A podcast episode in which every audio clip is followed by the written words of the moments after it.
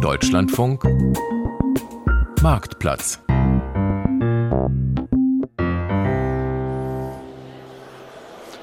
Heute mit Georg Ehring am Mikrofon. Herzlich willkommen.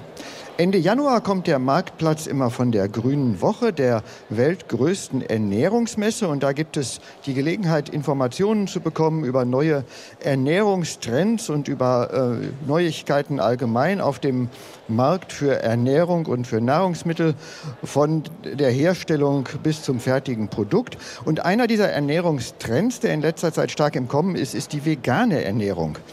Ähm, um die zu fördern, gibt es zum Beispiel den Veganuary. Haben Sie vielleicht schon was von gehört? Das ist eine Aktion, sich einen Monat lang vegan zu ernähren. Kein Fleisch, kein Fisch, kein Käse, keine Milch, kein Ei zu essen. Es wird propagiert wegen Gesundheit, wegen Tierwohl äh, und dem Klimaschutz zuliebe. Das können zum Beispiel Gründe dazu sein. Und man muss natürlich nicht im Januar anfangen. Der Februar eignet sich natürlich genauso gut. Aber wie schmeckt das und äh, was esse ich und trinke ich dann? Darum geht es heute in der Marktplatzsendung. Nichts vom Tier ist der Titel. Vegane Ernährung das Thema heute. Und Sie können sich an dieser Sendung beteiligen. Und das geht so. Der Marktplatz im Deutschlandfunk. Mischen Sie sich ein per Telefon 00800 4464 4464 oder schreiben Sie uns eine Mail marktplatz.deutschlandfunk.de. Wir stehen auf der Grünen Woche am Stand der Verbraucherzentralen in Halle 23 und für den Gastgeber ist Armin Vallet hier von der Verbraucherzentrale Hamburg und er ist dort Ernährungsexperte. Herr Vallet, wie halten Sie es denn persönlich mit der Ernährung? Befolgen Sie Regeln und wenn ja, welche? Ja, ich versuche es zu befolgen, aber ich bin jemand, der gerne mal was Süßes isst. Ich hab, war lange auch Vegetarier, ähm, aber jetzt esse ich ab und zu mal Fleisch in der Gesellschaft, äh, wenn das angeboten wird. Also darum äh, bin ich so ein Flexitarier, würde ich mich bezeichnen. Fisch auch gerne. Fisch auch gerne. Elisa Brunke ist Foodbloggerin aus Hamburg und Kochbuchautorin. Frau Brunke, Sie schreiben über vegane Rezepte und vegane Ernährung. Ich vermute mal, Sie sind selber auch Veganerin. Ja, ich bin seit 14 Jahren ungefähr vegan und ich liebe es. Wie ist es dazu gekommen? Also tatsächlich aus ethischen Gründen, um es einfach zu sagen, aus Tierliebe habe ich mich dazu entschieden. Und natürlich sind die die Umweltaspekte auch super und die gesundheitlichen Aspekte. Professor Markus Keller vom Forschungsinstitut für pflanzenbasierte Ernährung in Gießen ist uns zugeschaltet. Wegen des Bahnstreiks war gestern leider kein Durchkommen. Herr Professor Keller, auch Ihnen ein herzliches Willkommen. Wie halten Sie es denn mit der Ernährung? Ja, bei mir ist das, ähm, sage ich mal, 95 Prozent vegan und äh, ab und zu mache ich 5 Prozent vegetarische Ausnahmen. Das ist dann sowas wie die Butterbrezel am Bahnhof, wenn dann die Züge fahren und ich mal am Bahnhof bin. Aber äh, zu Hause mache ich das ja relativ konsequent. Wie gesagt, unterwegs ist dann oder mal der Kuchen mit einem Ei dabei. Ähm, das sind dann die vegetarischen Ausnahmen bei mir. Und was ist bei Ihnen die Motivation? Ich habe das Ganze begonnen, noch so Ende der Schulzeit. Da bin ich Vegetarier geworden, aus ethischen Gründen. Habe mir da mal äh, den Schlachthof angeguckt und wie da die Schweine abgeladen wurden. Das hat dann von heute auf morgen für mich den Ausschluss äh, oder den Ausschlag gegeben. Und ähm, dann wurde es immer veganer und ähm, andere Gründe wie Gesundheit und oder auch ökologische Gründe kamen dann dazu. War dann auch ein Motiv tatsächlich Ernährungswissenschaften zu studieren, weil ich das eben ganz genau wissen wollte, was da Sache ist. Mhm.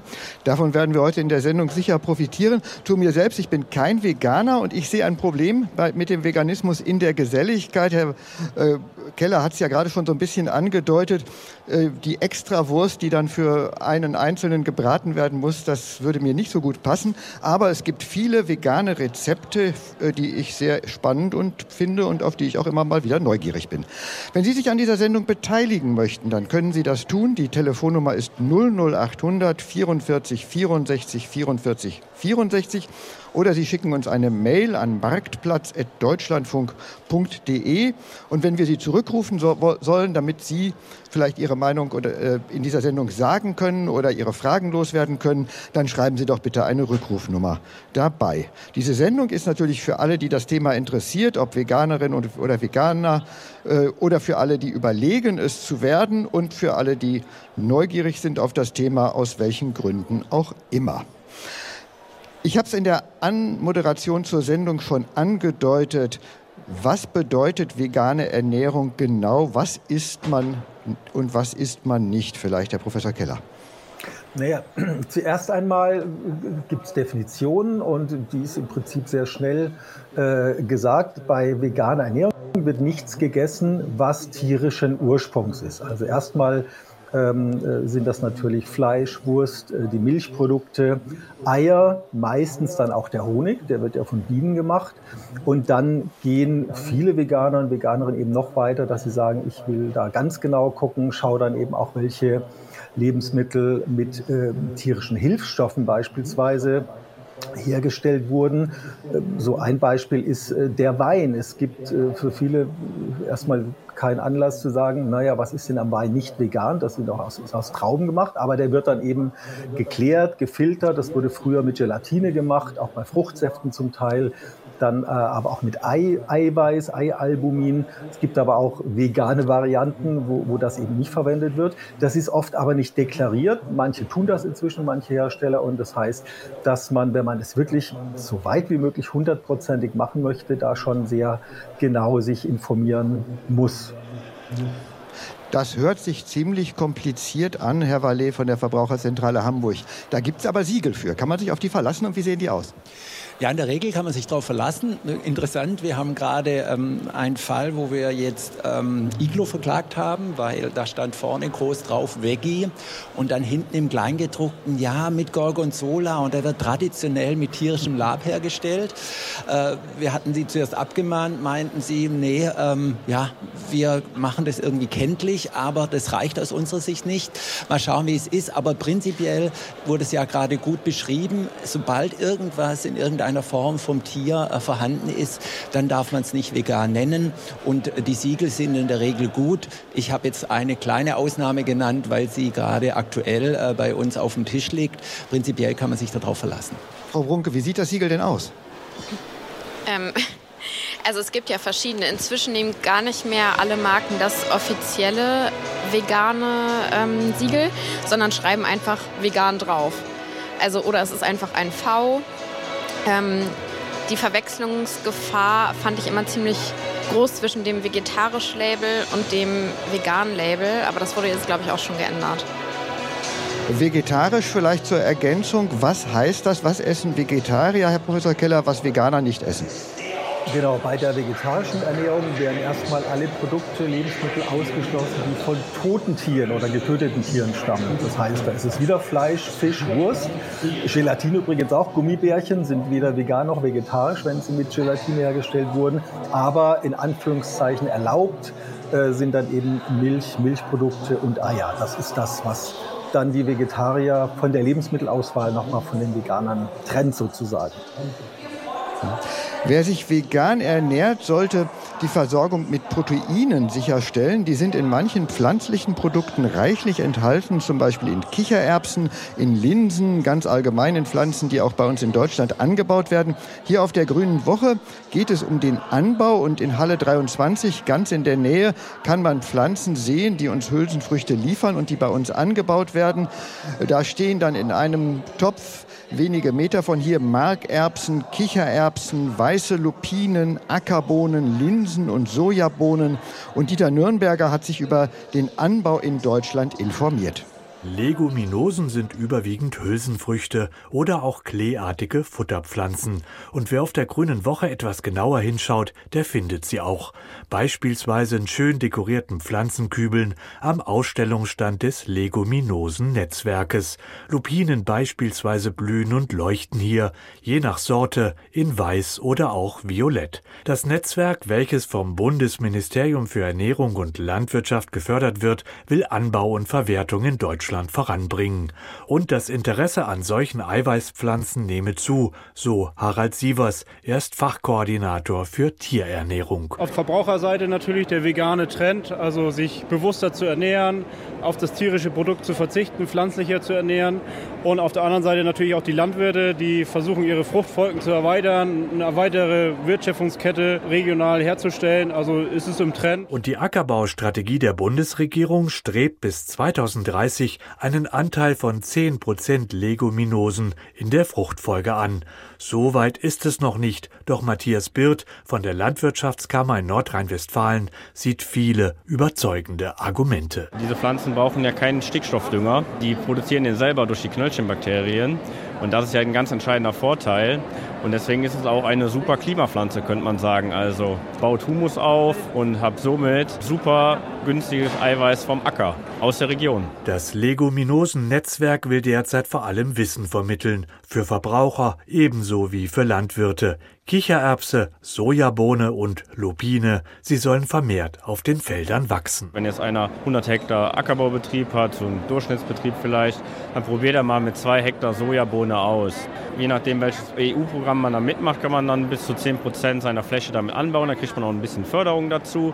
Und dann ist der Anreiz, dass man Leguminosen anbaut, auch ein bisschen mehr da. Weil im Moment können die Erzeugerpreise vielleicht die Kosten für den Anbau noch nicht so ganz decken und das Risiko, was ich mit dieser Kultur Struktur habe übers Jahr. Noch kommen beispielsweise rund 80 Prozent der Sojabohnen weltweit aus den USA, Brasilien oder Argentinien.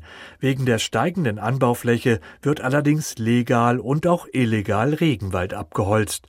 Der Grund, Soja ist ein beliebtes Futtermittel für die Tierwirtschaft, was hierzulande noch ähnlich ist, sagt Tierernährungsexperte Harald Sievers. Einfach Betriebe, die selber Tiere auf dem Hof haben, setzen es innerbetrieblich ein und da gehen einfach auch viel mehr Mengen durch, obwohl jetzt auch einige Startups gestartet sind, die investieren. Also da wird auch in der Zukunft mehr in Richtung humaner Bereich gehen, aber aktuell geht es hauptsächlich den Tierbereich. Doch das soll sich mittel- und auch langfristig ändern. Mehr und mehr sollen Hülsenfrüchte den Lebensmittelmarkt bereichern.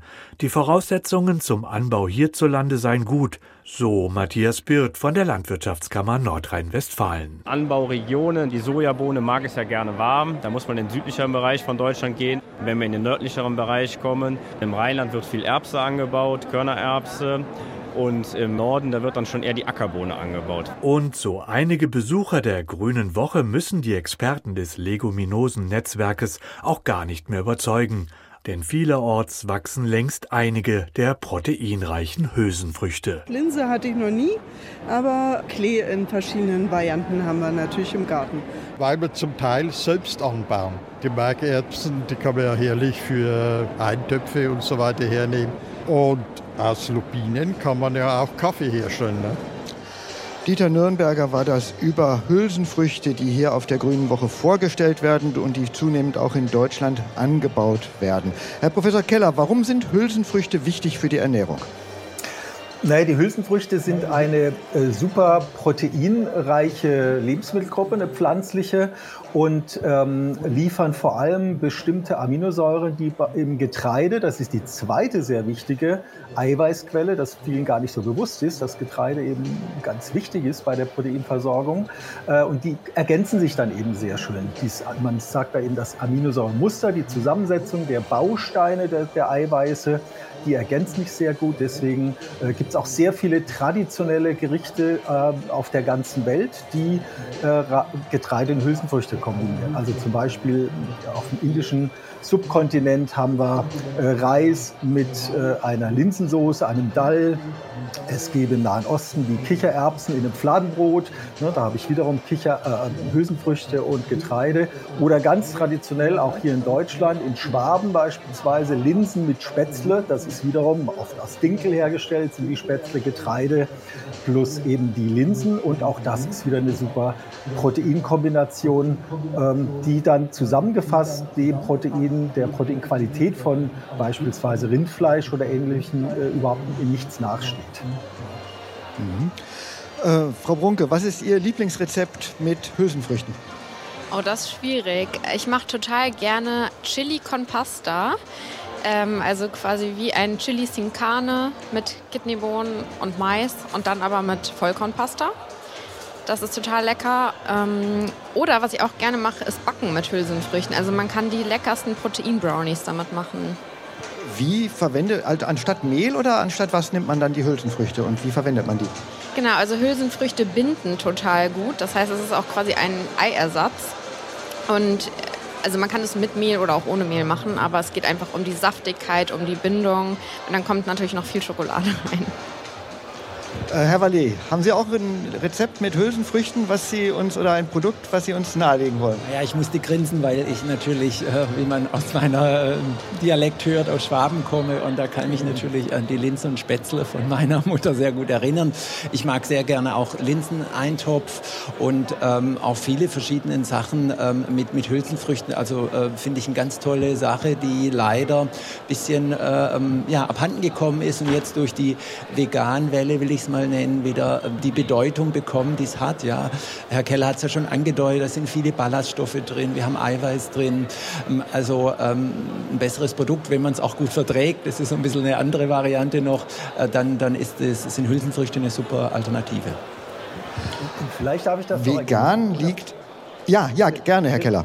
Genau, vielleicht äh, darf ich da noch ergänzen. Also unabhängig von, oder nicht ganz unabhängig, aber rein vom, unabhängig vom Nährwert haben die Hülsenfrüchte aufgrund der Inhaltsstoffe natürlich, da sind auch sekundäre Pflanzenstoffe drin, also so bioaktive Substanzen, gesundheitsfördernde, ähm, äh, sind sie sehr gesundheitsfördernd. Sie senken beispielsweise ähm, die Blutfette wenn ich erhöhte Cholesterinspiegel habe. Sie tragen zur Blutdrucksenkung bei und auch ganz wichtig ähm, bei Typ-2-Diabetes, sowohl in der Vorbeugung als tatsächlich auch bei bereits Erkrankten, ähm, können Sie eben dafür sorgen, dass der Blutzucker im äh, Limit bleibt, sich beruhigt und äh, eben auch weitere Risikofaktoren, Insulinresistenz und so weiter, die mit Diabetes zusammenhängen, sich verbessern. Da gibt es viele Untersuchungen, viele Studien dazu und insofern klares Plädoyer, Hülsenfrüchte äh, durchaus gerne täglich in die Ernährung in irgendeiner Form einzubauen.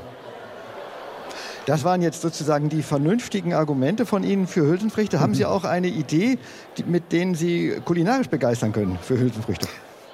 Also ich koche super gerne äh, mit roten Linsen. Äh, Klassiker, man kennt ja so diese türkische äh, rote Linsensuppe. Das geht unheimlich schnell. Man muss da auch nicht einweichen. Das schreckt ja auch viele ab, so bei der Zubereitung von Hülsenfrüchten. Äh, das ist äh, in einer 20 Minuten zubereitet. Ähm, eine Linsensoße, ähm, auch mit grünen Linsen natürlich, grünen, braunen Linsen.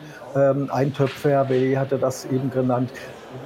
Man kann auch vorgekochte äh, Hülsenfrüchte selbstverständlich verwenden, äh, dann eben aus dem Glas, aus der Dose. Dann spart man sich so ein bisschen die Zeit äh, des Einweichens und des Kochens. Man kann sie in Salat geben, man kann Aufstriche draus machen. Also von, wir haben ja auch einige Kinder hier, die wir mit versorgen, von klein bis groß kommen Hülsenfrüchte, wenn man da schöne Rezepte draus macht, eigentlich super an. Linsen findet man ja auch in der traditionellen Ernährung. Lupinen habe ich gesehen am Stand, wo diese Hülsenfrüchte vorgestellt werden. Frau Brunke, was macht man denn damit? Oh, damit kann man auch ganz viel tolle Sachen machen. Ich habe zum Beispiel schon öfter äh, Lupinenkerne benutzt in Bowls. Also die sind dann ja quasi wie Sojakerne so ähnlich ähm, oder wie, wie Bohnen. Ein bisschen fester, ist total lecker. Man kann auch ganz tolle Aufstriche daraus machen oder auch Bratlinge. Linsen habe ich im Supermarkt gesehen, Lupinen noch nicht. Wo kriegt man die? Also tatsächlich im Bio-Supermarkt auf jeden Fall. Also da ist dann die Bioschiene äh, der Vertriebsweg, wo man das eher kriegt als im herkömmlichen Supermarkt. Ähm, Tofu wird mit veganer Ernährung sehr stark verbunden. Äh, und den gibt es auch fertig. Was ist das und wie ist die Qualität? Ja, also da gibt es jetzt nicht so viele Untersuchungen, aber ich habe jetzt noch nichts äh, Großes Negatives gehört. Soja ähm, muss man auch nochmal klar sagen, wenn es in die menschliche Ernährung geht, dann kommt es eigentlich aus Europa und nicht äh, aus Südamerika. Da werden große Flächen gerade für die Tierernährung hergestellt. Und deshalb, wer das mag, ist es immer eine gute Ergänzung, äh, kann man auch universell einsetzen in Eintöpfen äh, als Fleischersatz. Ja, daher, das war ja so die erste Idee.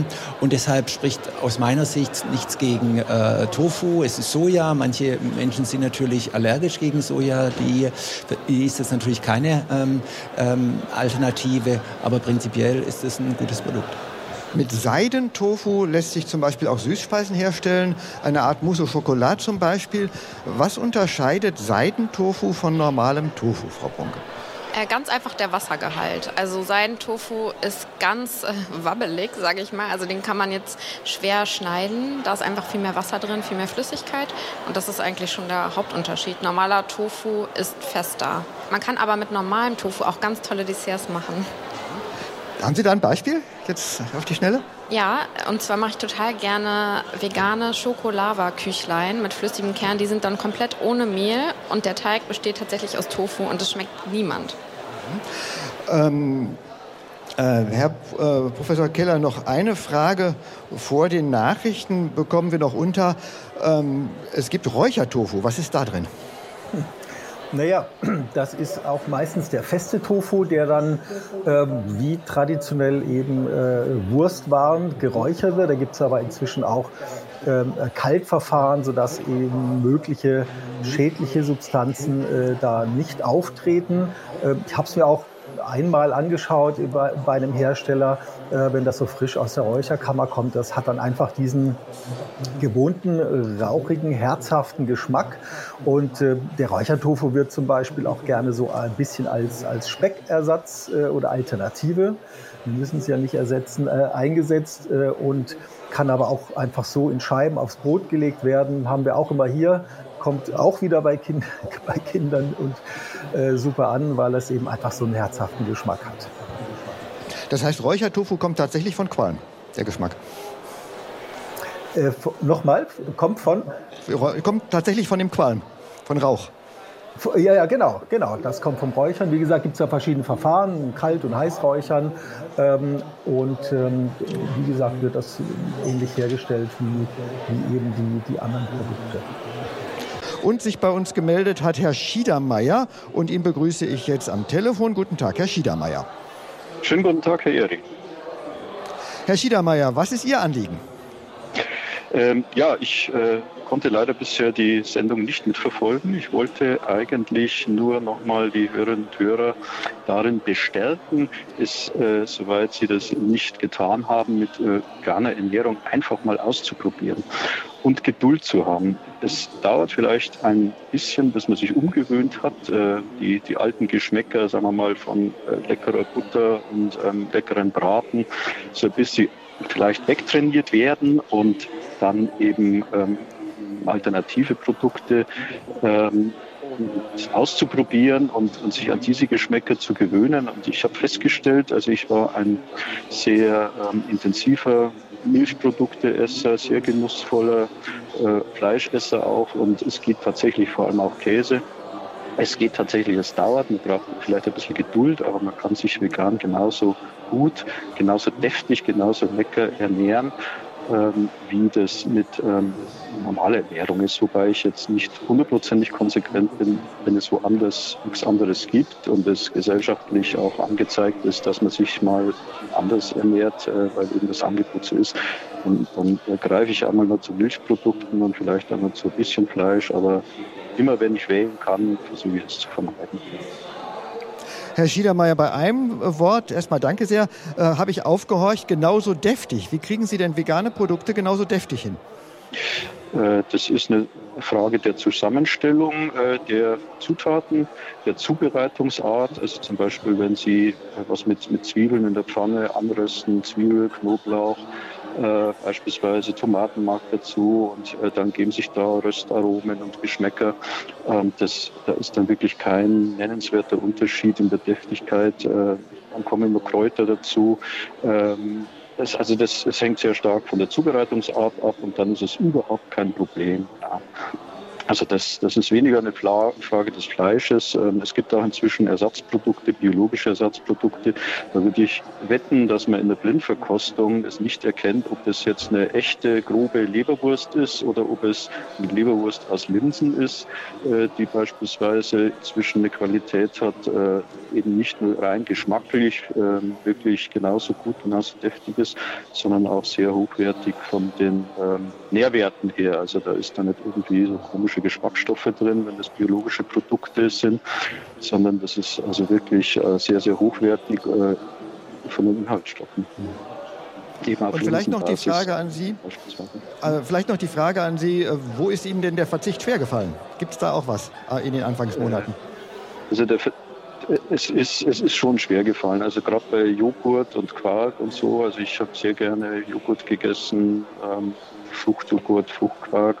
Äh, sehr gerne auch ähm, ja, Hähnchen, Brathähnchen, gegrilltes Hähnchen. Also das war wirklich äh, eine meiner Leib- und Magenspeisen.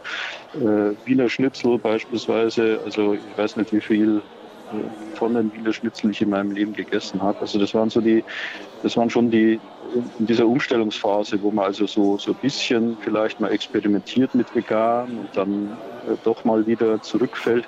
Äh, das ist schwer, ja, aber man kann sich wirklich abgewöhnen. Es ist mir, ich hätte selber nicht geglaubt, aber es ist wirklich eine reine Gewohnheitssache. Also je länger man, äh, intensiver man dann umsteigt, umso weniger vermisst man dann die, die alten Geschmäcker. Ja, herzlichen Dank, Herr Schiedermeier. Das ist vielleicht ein Anlass, dass wir mal auf die Frage zu sprechen kommen, wie fängt man an, wenn man sich verstärkt oder auch ganz vegan ernähren möchte. Frau Brunke, was ist da Ihr Tipp? Mein Tipp ist ganz viel ausprobieren und sich nicht gleich abschrecken zu lassen, wenn einem ein Produkt nicht schmeckt. Denn es gibt auf jeden Fall noch ganz viele Varianten davon und dann schmeckt einem vielleicht der Sojadrink nicht, dafür aber der Haferdrink. Also ganz viel ausprobieren. Am Anfang ist es vielleicht auch dann ein bisschen teurer, weil man ganz viel äh, ja, quasi Ersatzprodukte kauft, aber am Ende findet man dann seine Favoriten und dranbleiben auf jeden Fall. Herr Keller, haben Sie auch einen Tipp für Anfängerinnen und Anfänger?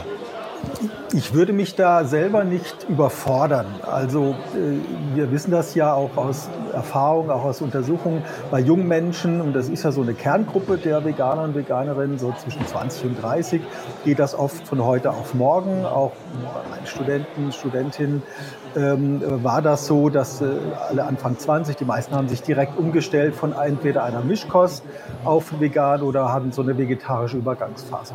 Je älter wir sind, umso schwerer fallen uns Veränderungen in allen Lebensbereichen. Das ist nun mal so zumindest bei den meisten. Und äh, deswegen ist dann schrittweises Vorgehen oft ganz sinnvoll. Wichtig ist ja einfach, dass wir äh, vielleicht nicht alles auf einmal umstellen, sondern sagen, wir bauen jetzt einfach mal mehr ähm, Hülsenfrüchte zum Beispiel ein. Wir bauen vor allem auch Vollkorngetreide äh, ein, Vollkornbrot, Vollkornnudeln äh, und ähnliches und vor allem auch den Gemüse- und Obstkonsum, den wir nach oben schrauben. Und dafür wird mal vielleicht die Wurst komplett weggelassen. Wir nehmen pflanzliche Brotaufstriche, vielleicht mal eine Tofu. Wurst als Alternative und gehen dann so schrittweise runter mit dem Konsum tierischer Lebensmittel. Das ist eine Möglichkeit, wie ich das Ganze so ein bisschen äh, sanfter angehen könnte. Wobei fleischhaltiger Kost das Schnitzel zum Beispiel liegt oder der Braten, da kann man vieles ohne Fleisch unterkriegen. Äh, und auch die Auswahl an Fertigprodukten, Fleischersatzprodukte nennt man sie landläufig, die wächst immer weiter. Herr Vallet, wie gut sind die denn? Ja, also da hat sich wirklich auch viel getan. Wir verfolgen das ja schon viele Jahre. Ich weiß noch an der Anfangszeit, wenn es dann um so Burger ging, äh, Ersatzburger, also vegetarische oder vegane, da waren wirklich 10, 12, 14 Zusatzstoffe drin. Das hat sich wirklich komplett verändert. Wir machen ja immer wieder Untersuchungen. Wir haben jetzt mal veganen Fisch uns angeguckt, veganen Käse. Da sind zum Teil noch Zusatzstoffe drin, aber auch nicht die, die wir als besonders problematisch ansehen, wie Farbstoffe Farbstoffe, Geschmacksverstärker oder Süßstoffe, sondern sind eher natürlich solche Verdickungsmittel, um, um, um die Konsistenz äh, hinzubekommen. Methylcellulose ist sehr häufig drin. Da werden wir natürlich auch gefragt, ist das ein großes Problem? Wir sehen es nicht. Es gibt keine äh, valide Untersuchung, die sagt, ähm, dass das äh, ein Problem sein könnte. Hat natürlich den Beigeschmack, weil es auch in Kleister vorkommen kann. Das wird dann natürlich sehr gerne von Gegnern verknüpft, als wäre das was äh, Schwieriges oder was Schlechtes. Also darum äh, sehen wir das äh, ganz positiv. Wo wir eher noch Mängel sehen, ist zum Teil natürlich, warum haben wir Fleisch gegessen oder Käse? Ähm, das, weil da viel äh, Proteine drin sind, weil da viel Kalzium drin ist. Das ist zum Teil bei diesen Ersatzprodukten noch nicht so gut, haben unsere Tests ergeben. Ähm, aber zum Teil wird dann schon Kalzium extra zugesetzt, um hier ähm, ja auch die Verbesserung des Nährwertes hinzubekommen. Das heißt, die Nährwerte sind okay? Genau, also man muss äh, abwägen. Ja, auch bei Fischersatzprodukten war deutlich weniger Eiweiß drin, aber das kann man ja dann, wenn man es weiß, äh, über andere Produkte dann, äh, dann ausgleichen. Auf jeden Fall. Auch beim Kalzium sollte man sicherlich gucken, ob das drin ist oder nicht. Gerade jetzt so ein äh, Haferdrink, ja, warum hat man Milch früher getrunken? Wegen Eiweiß und Kalzium. Da haben wir halt äh, deutlich weniger drin. Aber wenn man das weiß, gibt es genug Möglichkeiten, auch vegane Möglichkeiten, das auszugleichen. Wie sieht es denn aus mit konventioneller Wurst etwa oder Frikadellen, die man auch fertig kaufen kann? Sind da auch viele äh, Zusatzstoffe drin?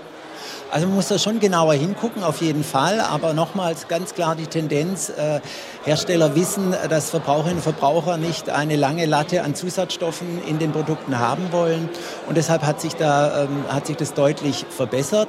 Nur muss man natürlich auch klar sagen, wenn man eine Ersatzsalami macht, äh, dass die dann nicht unbedingt so viel besser ist in der Zusammensetzung wie eine normale Salami, wenn es um ein Imitat geht. Das muss man klar feststellen. Foodwatch hat ja gerade eine Untersuchung gemacht zu veganen äh, Produkten, die zum Teil, ja, sie haben den Nutri-Score ähm, herangezogen, zwischen A und E waren. Was mir da bei dem Vergleich gefehlt hat, ist natürlich, dass das ursprüngliche Produkt natürlich auch schlecht ist. Ja, wenn Sie sehen, eine Salami besteht viel aus gesättigten Fettsäuren, aus viel Fett, aus viel Salz. Ähm, das, ist, äh, das muss man natürlich berücksichtigen. Also Wunder können auch vegane Ersatzprodukte nicht äh, machen. Frau Brunke, wie kriegt man veganen Fisch hin? Oh, da gibt es verschiedenste Möglichkeiten. Ähm, es kommt natürlich auf die Gewürze drauf an. Algen sind zum Beispiel eine gute Möglichkeit, um diesen typischen Meeresgeschmack äh, hinzubekommen. Man kann zum Beispiel ähm, so ein ja, wie ein Sushi-Thunfisch äh, imitieren mit Tomaten. Die werden dann einfach gut mariniert. Oder auch zum Beispiel ein Thunfischsalat aus Kichererbsen, wo wir wieder bei den Hülsenfrüchten sind, wo dann ähm, auch ein bisschen Raucharoma reinkommt. Gibt es in flüssiger Form. Ja. Also Fisch äh, ersetzen durch vegane Produkte ist möglich. Fisch liefert uns ja Omega-3-Fettsäuren, Herr Professor Keller. Äh, wie kriegt man die in die vegane Ernährung? Es geht vor allem um die zwei langkettigen Omega-3-Fettsäuren, abgekürzt ist das EPA und DHA. Die kommen in der üblichen Ernährung meistens über äh, Meeresfische, aber auch davon wird ja in der Allgemeinbevölkerung relativ wenig gegessen, also weniger als jetzt auch die DGE beispielsweise empfiehlt. Äh, und die Empfehlung beruht vor allem darauf, äh, dass dort eben diese Omega-3-Fettsäuren drin sind. Wenn das eben wegfällt, ähm, dann brauchen wir Alternativen. Und eine Alternative, das sind bestimmte Mikroalgen aus dem Meer, ähm, die diese Fettsäuren bilden. Und die sind übrigens die Haupt- oder die Ursprungsquelle, denn die Fische im Meer, die essen wiederum diese Mikroalgen. Über die Nahrungskette, die Raubfische, wird das dann entsprechend immer weiter angereichert. Denn die Fische machen das auch nicht selber.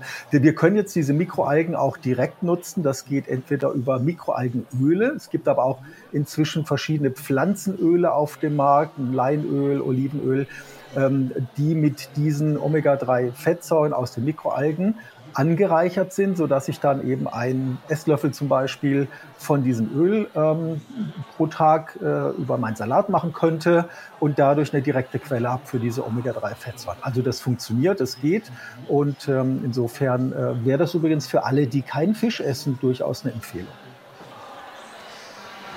Ich möchte noch einmal auf das Thema Fleischersatzprodukte und dann auch Fischersatzprodukte mhm. zurückkommen.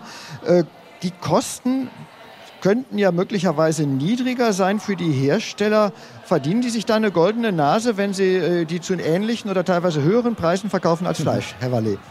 Ja, eine schwierige Frage. Also in der Tat, wenn man sich die Zutatenliste anschaut, dann verwundert man sich, dass äh, vegane Produkte zum Teil deutlich höher liegen als Fleischprodukte. Ähm, aber man muss natürlich auch den Hintergrund kennen. Zum anderen sagen wir ja auch natürlich, Mensch, äh, die Fleischprodukte sind viel zu äh, günstig, weil sie auf Kosten der Mitarbeiter des Tiers äh, hergestellt werden. Dann haben wir oft noch nicht äh, ja, diese Strukturen äh, vorhanden, wie jetzt im Fleischmarkt. Sie müssen sich ja vorstellen, der vegane Markt ist immer noch vielleicht ein Prozent äh, von der ganzen Ernährung und natürlich auch gegenüber dem riesigen Fleischmarkt deutlich da benachteiligt. Da können noch nicht Kosten eingespart werden.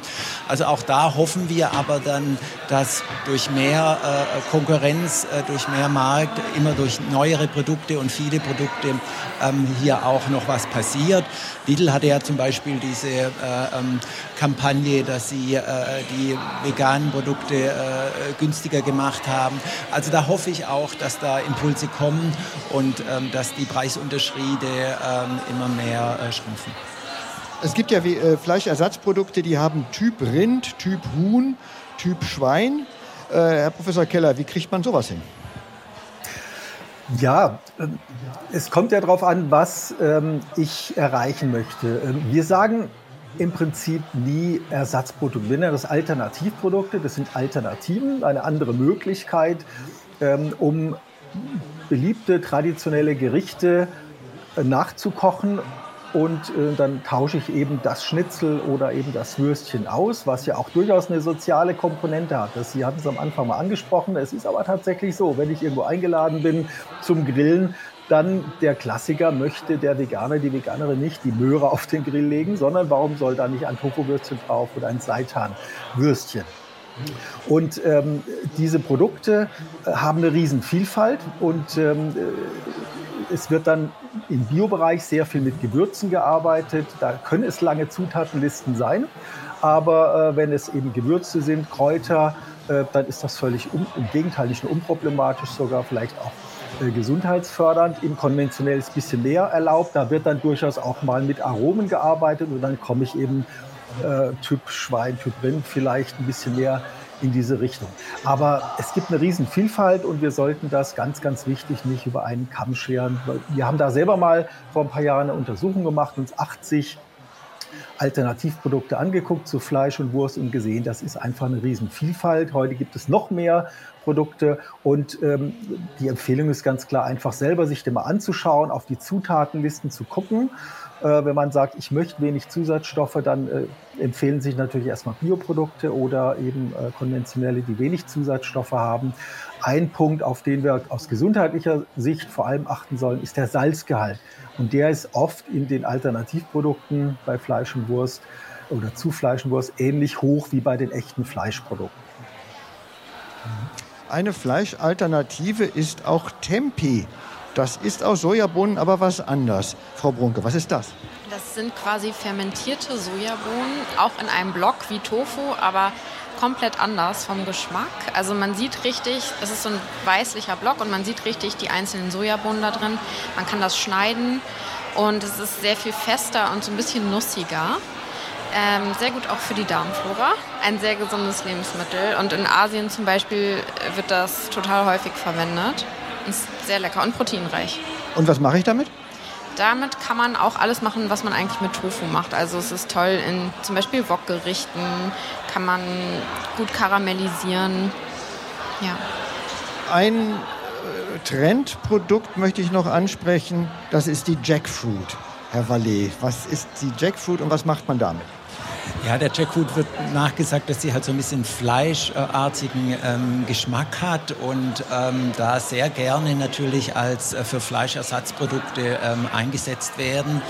Ähm, auch die Zusammensetzung ähm, ist, ist, positiv und, und deshalb ähm, findet man noch nicht so häufig, aber doch auf dem Markt äh, ja, Alternativen, die aus der Jackfrucht dann hergestellt werden. Ich habe Jackfruit mal ausprobiert und mir hat es nicht geschmeckt. Lag das möglicherweise daran, dass ich zu wenig äh, vorbereitet habe und zu wenig gewässert äh, in, in, in Marinade eingelegt habe? Ja, ich habe auch, also als ich das erste Mal mit Jackfruit gekocht habe, war ich enttäuscht weil man die schon gut marinieren muss. Und es, ist, also es werden die jungen Früchte verwendet, die noch unreif sind, das Fruchtfleisch davon. Das hat keinen starken Eigengeschmack, was aber auch ein Vorteil ist, weil Marinaden dann gut aufgenommen werden. Also am besten mehrere Stunden im Kühlschrank in einer intensiven Marinade, zum Beispiel so eine Barbecue-Marinade marinieren und dann schön anbraten. Dann ist es wirklich super lecker. Gesundheit ist ein wichtiges Thema. Manche werden zum Veganer, zur Veganerin, weil sie gerne gesund leben möchten. Andere sagen, das ist völlig ungesund. Herr Professor Keller, wer hat denn recht? Ja, beide haben nicht äh, voll, vollständig recht. Wie oft äh, liegt die Wahrheit so ein bisschen in der Mitte. Wir haben ein, ein, paar große Kohortenstudien, also Studien mit sehr vielen Teilnehmern und Teilnehmerinnen, die verschiedene Ernährungsgruppen vergleichen. Und dort sieht man, dass das Risiko für Übergewicht, Typ-2-Diabetes, für Bluthochdruck, für äh, erhöhte Blutcholesterinwerte, äh, Herzerkrankung und teilweise auch für Krebs bei den Veganern und Veganerinnen, ebenso wie bei denen, die vegetarisch leben, geringer ist als die Vergleichsgruppe der Fleischesser und Fleischesserinnen. Jetzt kommt häufig der Einwand, naja, das ist ja klar, weil die sind ja alle sportlich und schlank und trinken keinen Alkohol, die Veganer. Äh, stimmt teilweise, aber diese Effekte werden da natürlich in der Auswertung herausgerechnet, sodass wir am Schluss möglichst nur den Ernährungseinfluss ähm, auf dieses Risiko erfassen möchten. Und dann sieht man eben, dass zum Beispiel das Diabetesrisiko um etwa 25, 30 Prozent niedriger liegt. Das Risiko für einen Herzinfarkt liegt etwa 25 Prozent niedriger bei Menschen, die vegan leben im Vergleich zu den Fleischessern. Und das hat dann eben einmal damit zu tun oder vor allem damit zu tun, dass mehr gesundheitsfördernde pflanzliche Lebensmittel gegessen werden. Obst, Gemüse, Hülsenfrüchte, Vollkorngetreide, Nüsse, auch eine sehr, sehr gute gesundheitsfördernde Lebensmittelgruppe und gleichzeitig aber auch die tierischen Produkte runtergefahren werden. Und da ist es vor allem ähm, die Wurst, die hier äh, aufgrund der Zusammensetzung der ganz normalen Inhaltsstoffe, gesättigte Fettsäuren, Cholesterin und so weiter, Stickstoffverbindungen eben ungünstige Wirkung hat. Also ist so eine Mischung aus beidem. Aber ähm, bestimmte Supplementierungs- äh, Empfehlungen gibt es doch. Also wer vegan leben will, muss der Eisen, Vitamine äh, supplementieren als Pillen zu sich nehmen. Ja, also es gibt sogenannte kritische Nährstoffe äh, in jeder Ernährungsform. Bei der veganen Ernährung sind es ähm, äh, unter anderem Vitamin B12. Das ist das Vitamin, was praktisch nennenswert nur in tierischen Produkten vorkommt. Äh, übrigens überwiegend auch über die Anreichung der Futtermittel in unseren Tieren, die dann später gegessen werden, hineinkommt. Ähm, dann haben wir Eisen, Calcium, weil das eben äh, über die Milchprodukte dann äh, Milchprodukte wegfallen. Ähm, das sind Jod, äh, das betrifft dann aber alle, die wenig oder kein Fisch essen. Da gibt es eben ein paar kritische Nährstoffe, das Eisen durchaus auch. Das kriegen wir aber überwiegend mit einer vollwertigen pflanzlichen Lebensmittelauswahl hin. Das heißt, wir müssen jetzt nicht alle kritischen Nährstoffe über Tabletten zuführen. Gegenteil, das meiste funktioniert sehr gut, aber das das Stichwort vollwertig. Ne? Das sind dann keine Weißmehlprodukte, sondern voll Kornprodukte. Es sollten Nüsse, Hülsenfrüchte drin sein, die sehr nährstoffdicht sind und so weiter. Und dann kriege ich das sehr gut hin. Vitamin B12, das ist richtig, das sollte oder muss supplementiert werden, ergänzt werden. Ähm, und dann haben wir beim Calcium, vorhin hatten wir über die äh, Milchalternativen gesprochen. Es gibt ja durchaus auch welche auf dem Markt, die mit Calcium angereichert wurden und haben dann denselben Calciumgehalt wie beispielsweise die Kuhmilch. Schwangere, Stillende, da wird vegane Ernährung oft sehr kritisch gesehen. Stimmen Sie dem zu? Herr Keller. Wir sollten da besonders darauf achten, das ist ganz klar. Ähm, tatsächlich gibt es leider bisher relativ wenig Studien zu den sogenannten Risikogruppen. Wir haben selber äh, zwei Untersuchungen mit Kindern durchgeführt, äh, die beiden VECHI, VECHI-Studien mit äh, veganen, vegetarischen Mischkostkindern, jeweils 400 in zwei Studien und auch eine Untersuchung mit Schwangeren, eine Gruppe, die vegan lebte und eine Gruppe, die sich mit Mischkost ernährt hat. Unterm Strich kurz gefasst können wir tatsächlich auf Grundlage unserer Daten und auch ein paar neue Studien, die rausgekommen sind, weitgehend Entwarnung geben. Oft waren die veganen Frauen oder die veganen Kinder mit vielen Nährstoffen sogar am besten versorgt. Aber die kritischen Nährstoffe haben sich bestätigt, wie beispielsweise das Calcium, äh, das Jod, auch die Omega-3-Fettsäuren. Allerdings waren meistens alle Gruppen, auch die Mischköstler, ähm, die Mischkostkinder oder Mischkostfrauen, äh, schlecht mit diesen kritischen Nährstoffen versorgt, die Veganen aber dann noch mal schlechter. Das heißt, für alle ist es wichtig, darauf zu achten, auf die kritischen Nährstoffe in diesen Lebensphasen. Aber die veganen Kinder oder veganen Frauen hatten da teilweise noch mal ein bisschen ähm, ja, höheren Nachholbedarf sozusagen. Äh, Herr Wallet wollte noch was dazu sagen von der Verbraucherzentrale. Was, was wichtig ist, ist, man kann sich vegan schlecht ernähren und gut und man kann sich äh, konventionell, wenn ich so nennen will, äh, schlecht und gut ernähren. Das ist also das Wichtige. Und, und die Vorteile liegen wirklich oftmals bei den Veganern, weil sie sich tiefer mit der Materie beschäftigen, weil sie äh, wissen, ja, welche Stoffe, welche Vitamine vielleicht ein Problem darstellen können. Aber es gibt bestimmt auch eine kleine Gruppe, die dann vegan nur aus Fertiglebensmitteln äh, bestreitet. Und das ist sicherlich ähnlich wie im konventionellen nicht der richtige Weg. Früher sagte man dazu Pudding-Vegetarier. Äh, das ist so die Gruppe, die Sie meinen. Genau, den Ausdruck kenne ich auch noch. Also darum, äh, wer sich wirklich äh, mit viel Gemüse und Obst ernährt, äh, Hülsenfrüchte etc., das haben wir Nüsse, haben wir ja schon erwähnt, der ist wirklich deutlich oft besser dran als konventionell.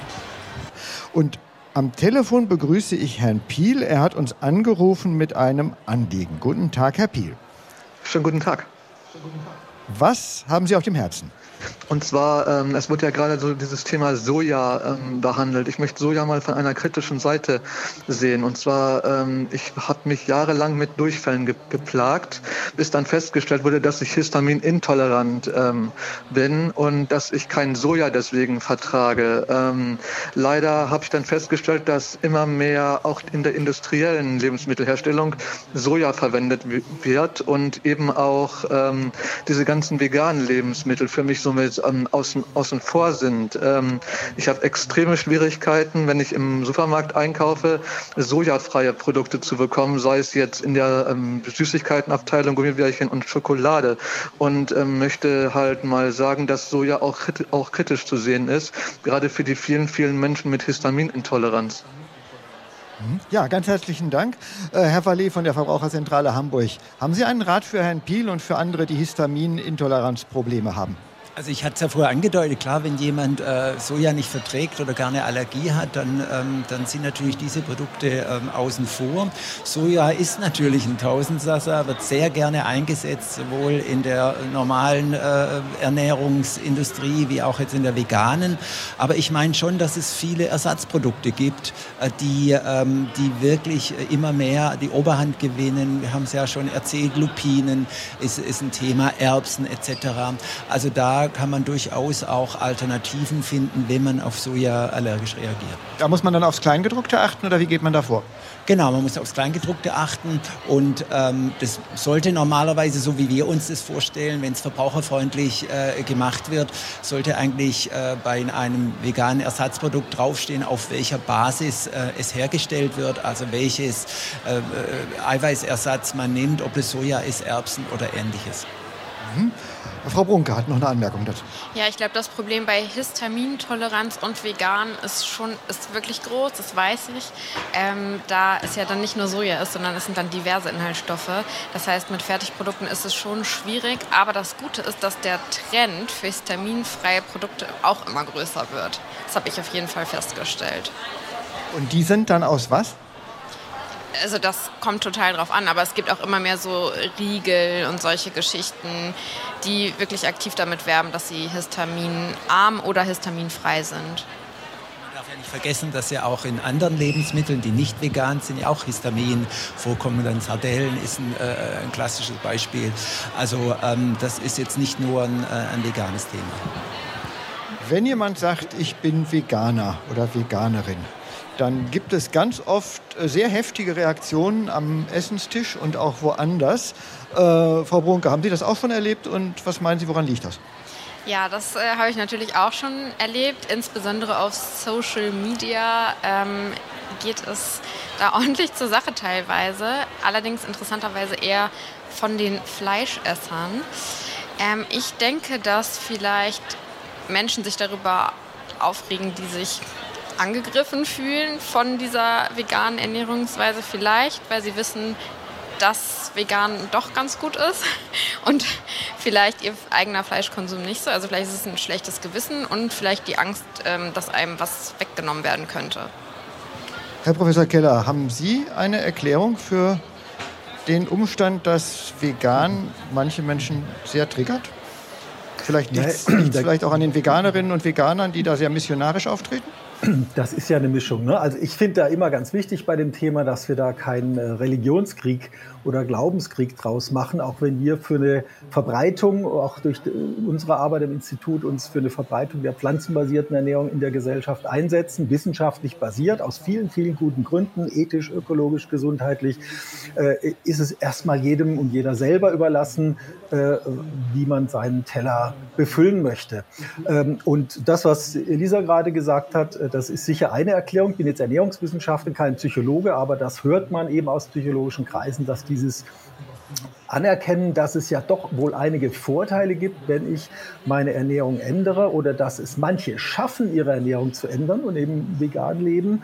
Äh, und ich das vielleicht auch gerne möchte, aber irgendwie viele Hemmnisse, Hinderungsgründe haben, die gibt es ja. Ne? Verfügbarkeit, Gewohnheit, Tradition, ähm, die Familie macht nicht mit und so weiter. Äh, und dann wirklich so ein schlechtes Gewissen habe, äh, guck mal, der schafft das, ich schaffe das nicht. Und dann äh, wird man so ein bisschen, äh, ja, fährt man so ein bisschen die Spitzen aus. Also das könnten solche, solche Dinge sein. Und das Missionieren, das hat, äh, das wissen wir aus der Weltgeschichte, ja noch nirgends zu irgendwelchen positiven Resultaten geführt.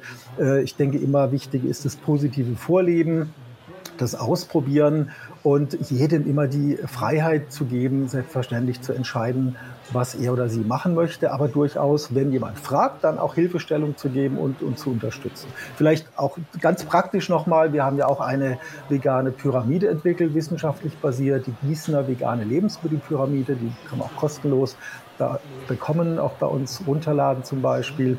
Und die zeigt ja ganz schön anhand des Pyramidensystems, wie ich da meine Ernährung umstellen kann, auch schrittweise. Und äh, das ist ja gerade jetzt im Veganuary äh, für viele ganz interessant, um da mal zu gucken, wie kann ich denn äh, das vernünftig zusammenstellen, damit ich dann eben auch keine Probleme habe, sondern vor allem die Vorteile ausnutzen kann. Vielleicht zur Ergänzung noch, was soll man viel essen, was soll man wenig essen? Naja, die, die Empfehlungen für eine vegane Ernährung unterscheiden sich gar nicht so sehr von der üblichen Ernährung, wie sie beispielsweise die DGE in den zehn Regeln, Deutsche Gesellschaft für Ernährung, niederlegt. Wir haben drei Portionen Gemüse pro Tag, zwei Portionen Obst, dann haben wir den Bereich der Vollkornprodukte und Kartoffeln, so ein bisschen die Kohlenhydratgruppe. Ähm, und dann kämen äh, traditionell kämen dann so langsam die, die Fleisch-Milch-Abteilung. Das ist dann äh, bei uns eher Hülsenfrüchte, Nüsse, durchaus auch die Milchalternativen. Ähm, und dann haben wir noch äh, die äh, pflanzlichen Öle. Und, äh, und, dann wird die Pyramide immer dünner nach oben. Man darf auch selbstverständlich, wenn man möchte, mal Süßigkeiten äh, oder auch Alkohol, wer das möchte, das hat ja mit vegan erstmal gar nichts zu tun, ähm, mit einbauen. Und wer das nicht möchte, lässt es eben weg. Aber es ist nicht der ganz große Unterschied. Aber in der Praxis muss man da einfach dann so ein bisschen ausprobieren. Mhm. Herr Wallet, vielleicht noch eine Bemerkung zum Thema Vegan und Trigger. Wie sehen Sie das? Ja, also Lebensmittel und Ernährung ist natürlich eine wahnsinnig emotionale Geschichte, das merken wir auch. Und ähm, da werden natürlich dann äh, Hürden aufgebaut und, und, und Mauern hochgezogen, wo gar keine sind. Deshalb ähm, finde ich natürlich auch die Entwicklung gut, dass es jetzt auf dem Grill tatsächlich die äh, äh, Wurst aus Fleisch gibt und dann äh, die, äh, die vegane Wurst. Das hat schon ein bisschen zur Befriedung beigetragen, auch wenn ich jetzt kein großer Fan bin dieser Fleischersatzprodukte. Aber ähm, da ist wirklich Toleranz und das haben wir ja nicht nur in der Ernährung äh, gerade ein Thema, Toleranz und, und eine andere Meinung äh, anzuerkennen, ganz, ganz wichtig. Und das wird natürlich in der Ernährung oftmals bis an die Spitze getrieben. Da gibt es äh, nur Ja oder Nein und das ist sicherlich der falsche Weg. Äh, äh alles, äh, wir haben hier ein freies Land, auch eine freie Entscheidung, was man, äh, ähm, was man isst.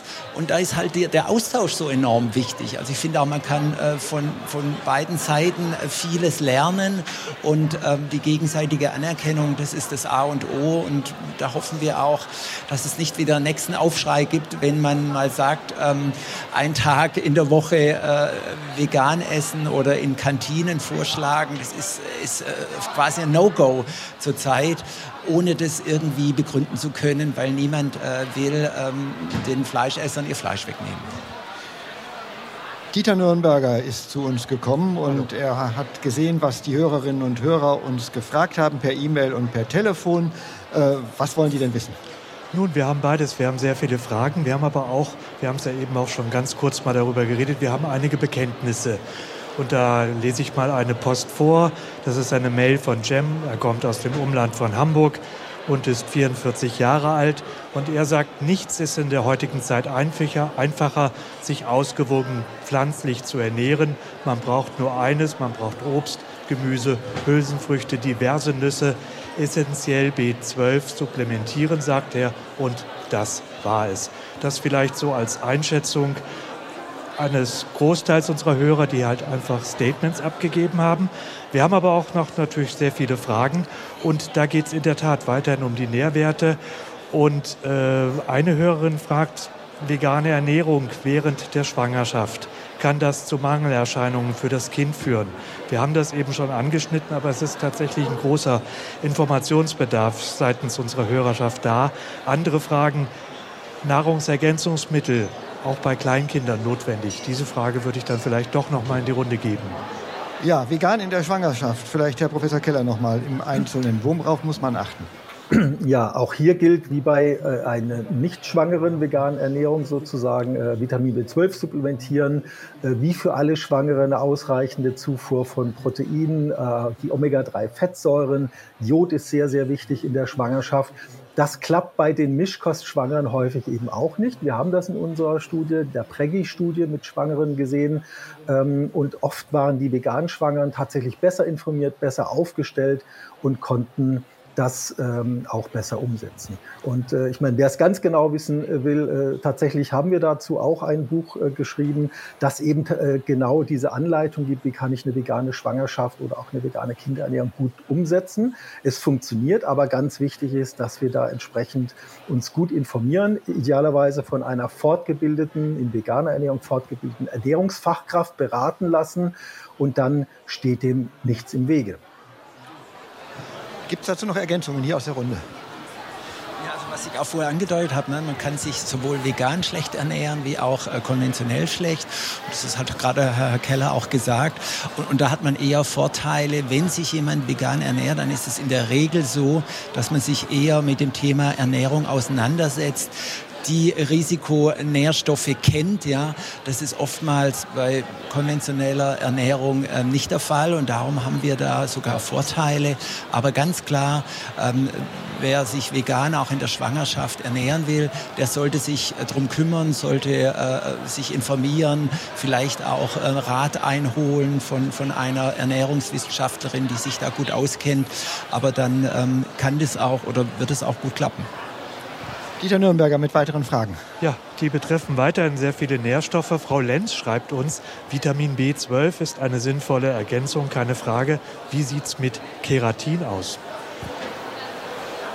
Das richtet sich vielleicht auch an Herrn Professor Keller vom Institut, Forschungsinstitut ja. für pflanzenbasierte Ernährung. Na, es gibt aktuell so eine Diskussion ein paar weitere äh, vermeintlich neue kritische Nährstoffe, die möglicherweise bei einer veganen Ernährung äh, kritisch sein könnten. Keratin ist mir da ehrlich gesagt jetzt noch nicht begegnet. Ähm, ist ein Bestandteil von unseren Nägeln und von den Haaren. Äh, das bilden wir aus den entsprechenden äh, Vorstufen selber. Also da ist mir jetzt nichts bekannt, dass das in irgendeiner Form ein Problem sein sollte. Es ist aber tatsächlich so, wir haben viele Forschungslücken. Und auch deswegen gibt es uns, dass wir eben versuchen, diese Forschungslücken auch mit vielen Kollegen, Kolleginnen an anderen Hochschulen äh, zu schließen. Ähm, aber es gibt hier immer noch vieles, was wir noch nicht genau wissen. Tatsache ist, es sind bisher keine Berichte äh, neben den, das sind auch schon ältere Daten, den klassischen Nährstoffproblemen, die es bei vegan, schlecht gemachter veganer Ernährung geben kann, vor allem Vitamin B12, die jetzt irgendwo aufgetaucht wären. Also wir gehen jetzt nicht davon aus, dass hier eine große Dunkelziffer an ganz schlecht versorgten Veganern, Veganern draußen rumläuft, die sich kaum auf dem Bein halten können, äh, sondern im Gegenteil, dass hier das überwiegend sehr gut funktioniert. Äh, Frau Brunke, hatten Sie da noch eine Anmerkung zu? Ich glaube, dass vielleicht eher Kreatin gemeint war, was in den Muskeln vorkommt. Das ist aber insbesondere für mhm. Sportler interessant. Egal, ob jetzt vegan oder nicht vegan, das ist ähm, ja ein Supplement, was man für den Kraftsport einnehmen kann, was sehr gut erforscht ist. Und das gibt es auch in vegan. Dieter Nürnberger. Ja. ja, wir hätten noch eine Frage einer älteren Hörerin, Christiane Lieske. Sie sagt, wie erfolgt die Umstellung auf veganem Alter? Muss man da etwas Spezielles beachten?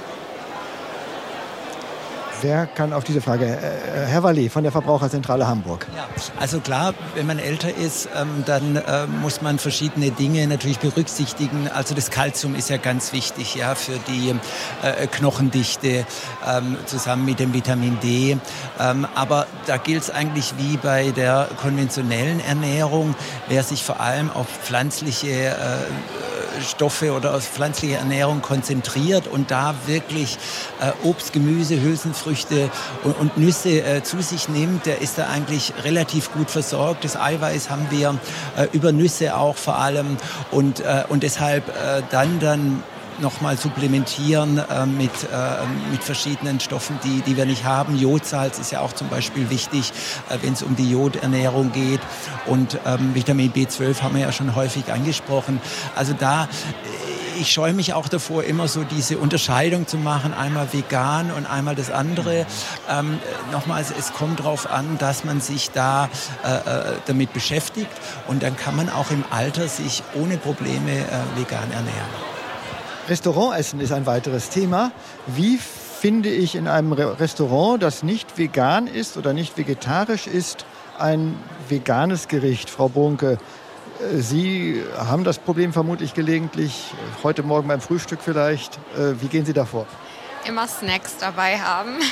Also im Restaurant natürlich nicht. Ich muss ehrlich sagen, ich gehe eigentlich nur in vegane, also ich recherchiere vorher, wo ich essen gehe. Meine Reisen werden auch danach strukturiert, weil ich es liebe, essen zu gehen. Und ich habe eher inzwischen das Problem meistens, dass ich mich nicht entscheiden kann, wo ich hingehen soll, weil es ja so viel gibt. Und ich finde auch in nicht komplett veganen Restaurants gibt es inzwischen immer eigentlich eine gute Auswahl. Also das, den Fall habe ich eigentlich gar nicht mehr, dass ich nichts finde schon sagen, dass da noch die Aufklärung noch nicht so weit ist. Gerade kriegen wir immer wieder Beschwerden, äh, dass gerade in Restaurants ähm, das Personal zum Teil nicht ganz so genau Bescheid weiß, was jetzt vegan ist und was nicht. Also darum äh, ist man natürlich eher äh, gut aufgestellt, wenn man extra ausgewiesene vegane Restaurants aufsucht. Bei konventionellen ähm, ist oft schwierig, ob die Informationen tatsächlich so stimmen.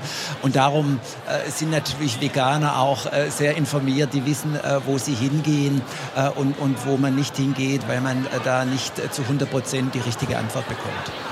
Äh, Herr Professor Keller, was ist denn normalerweise vegan, auch wenn es nicht draufsteht, wenn man im Restaurant ist?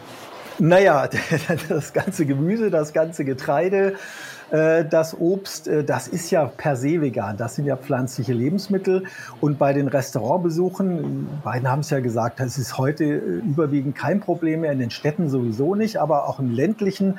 Ähm, ich auch wenn ich jetzt, wenn wir mal im Urlaub in den Bergen waren oder in Österreich in den Bergen waren und dann versucht man so ein bisschen zu umschreiben, ja, wir hätten gerne was ohne äh, Milchprodukte, sowieso ohne Fleisch oder vegetarisch ohne Milchprodukt. Ach, Sie meinen vegan.